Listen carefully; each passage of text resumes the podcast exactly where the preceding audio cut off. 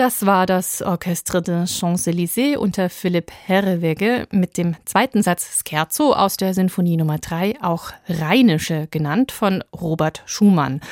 Und an den Rhein begeben wir uns jetzt auch in der SWR 2 Matinee und zwar zum Goldwaschen. Im Rhein liegen zwischen Basel und Mannheim nämlich angeblich um die 52 Tonnen Gold ich habe das so gelesen und erstmal gestaunt, in 52 Tonnen. Das klingt ja jetzt nicht nach gerade wenig und so, als ob sich das durchaus lohnen könnte, da mal nach Gold zu suchen. Und welch ein Glück. Wir haben für unsere Matinee zum Thema Waschen einen echten Goldwäscher gefunden. Michael Leopold heißt er.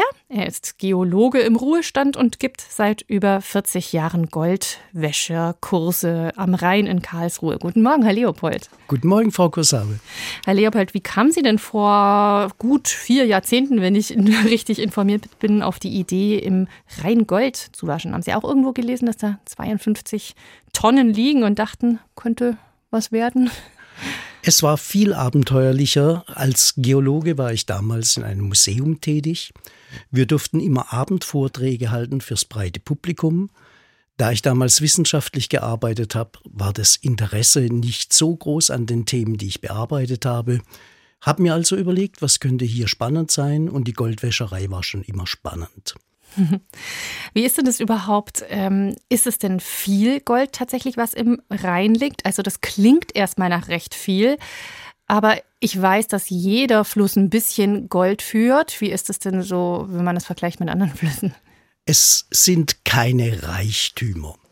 Man muss davon ausgehen, damit Gold bauwürdig ist, das heißt, damit es abgebaut wird, hat man 6 Gramm Gold die Tonne Material. Hier am Rhein haben wir ungefähr ein bis zwei Gramm Gold die Tonne Material. Und dann kann man sich bei 52 Tonnen Gold vorstellen, wie viel Tonnen Sand damit gemeint ist. Okay, also es ist wirtschaftlich jetzt nicht besonders äh, lukrativ. Nein. Sie haben mir hier auch so eine Fiole oder so ein Reagenzglas mitgebracht, netterweise. Das ist, ich weiß nicht, das ist wahrscheinlich so 10 Zentimeter lang, das Reagenzglas, gefüllt mit Wasser und es äh, flittert ein bisschen Gold darin. Es ist äh, nicht viel, bisschen weniger als in so einer Schneekugel in einer handelsüblichen rumflittert. Wie viel ist das denn? Ein Hundertstel Gramm ungefähr die Tagesausbeute eines guten Tages am Rhein.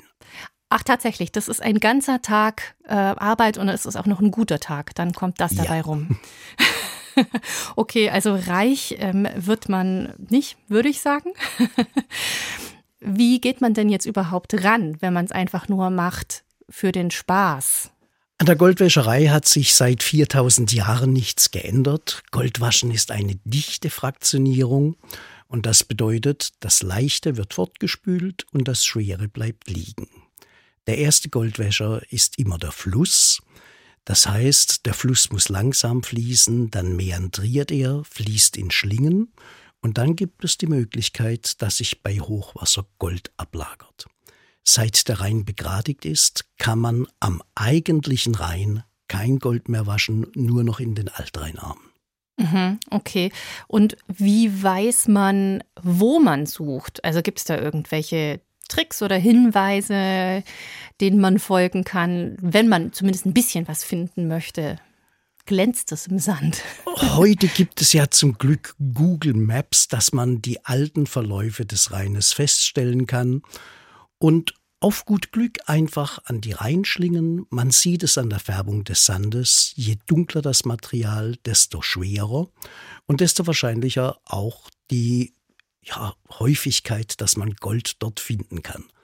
Aber es ist auch heute noch ein echtes Abenteuer. Und äh, dunkler, schwerer, das heißt, ähm, Gold ist auch relativ schwer und bleibt dann da liegen, wo die schweren Sedimente sich Richtig, absetzen. Mhm. Genau. Okay. Ähm, Sie geben ja Kurse zum Goldwaschen. Was sind denn das für Menschen, die da kommen? Sind das Menschen, die dann tatsächlich denken, oh, ich werde da jetzt reich irgendwie damit oder sind das Kindergeburtstage? Es, es ist die ganze Bandbreite des Seins, vom Kindergeburtstag bis zum Firmen-Event. Zum Glück 99 Prozent Abenteurer, die einfach Interesse daran haben, Wie ist es mit dem Goldwaschen? Die möchten einfach auch einmal selbst jetzt Gold waschen. Und nur ein Prozent derer, die also glauben, sie finden jetzt wirklich die Hühnereier großen Nuggets und sie werden reich dabei. Die werden dann wahrscheinlich relativ enttäuscht sein, wenn sie die Ausbeute sehen. So sie sind Tag. sehr schnell auf dem Boden der Tatsachen zurück. wenn die, in den Kursen, wenn die Leute zu Ihnen kommen, was sollten die denn an Equipment mitbringen? Was braucht man überhaupt so an Hardware, sage ich jetzt überhaupt?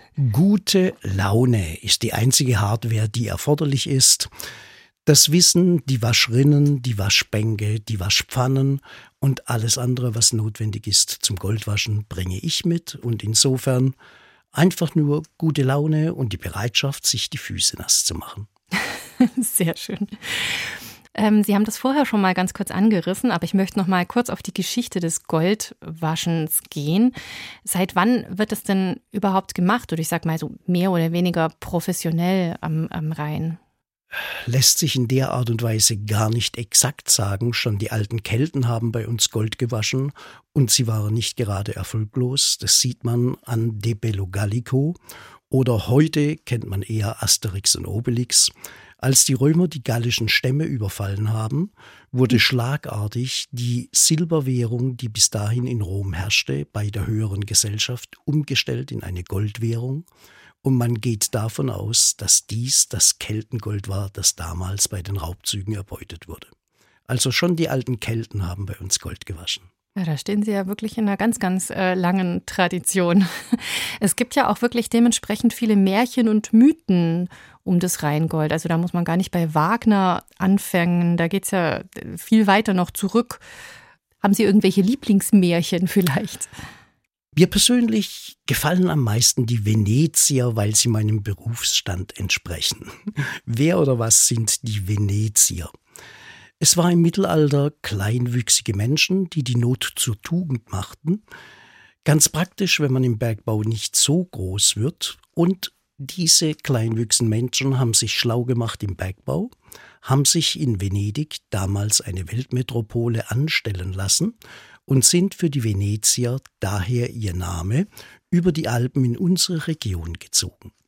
Bei uns noch viel Starterei, Daher konnten sie ohne Probleme auf Suche auch nach Edelmetallen gehen, aber für die Venezier wesentlich wichtiger, die Schwermetalle, um das venezianische Glas zu färben.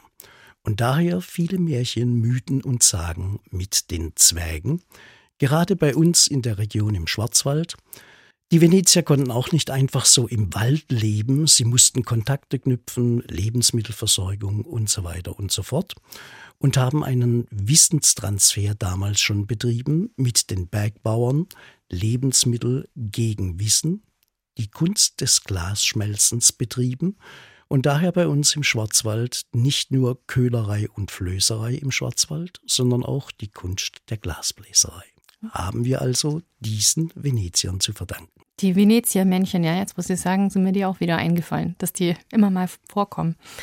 Und jetzt die letzte Frage. Äh, wir haben jetzt schon gesehen, es kommt nicht so wahnsinnig viel dabei rum an so einem Tag. Sie werden natürlich öfter mal am Rhein sein und Gold waschen, also kommen zumindest ein paar Tage zusammen. Was machen Sie denn mit Ihrem Gold, das Sie gewaschen haben? Bewundern.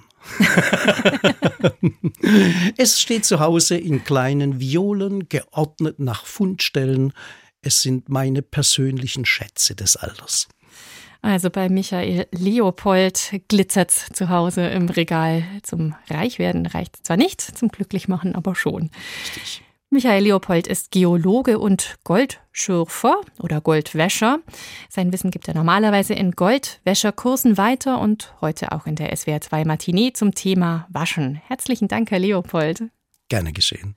Und bei uns geht es jetzt weiter mit einem Stück, in dem die Sängerin sich fragt, mit was sie die Haut ihres Gesichts waschen soll. Con que la lavaré.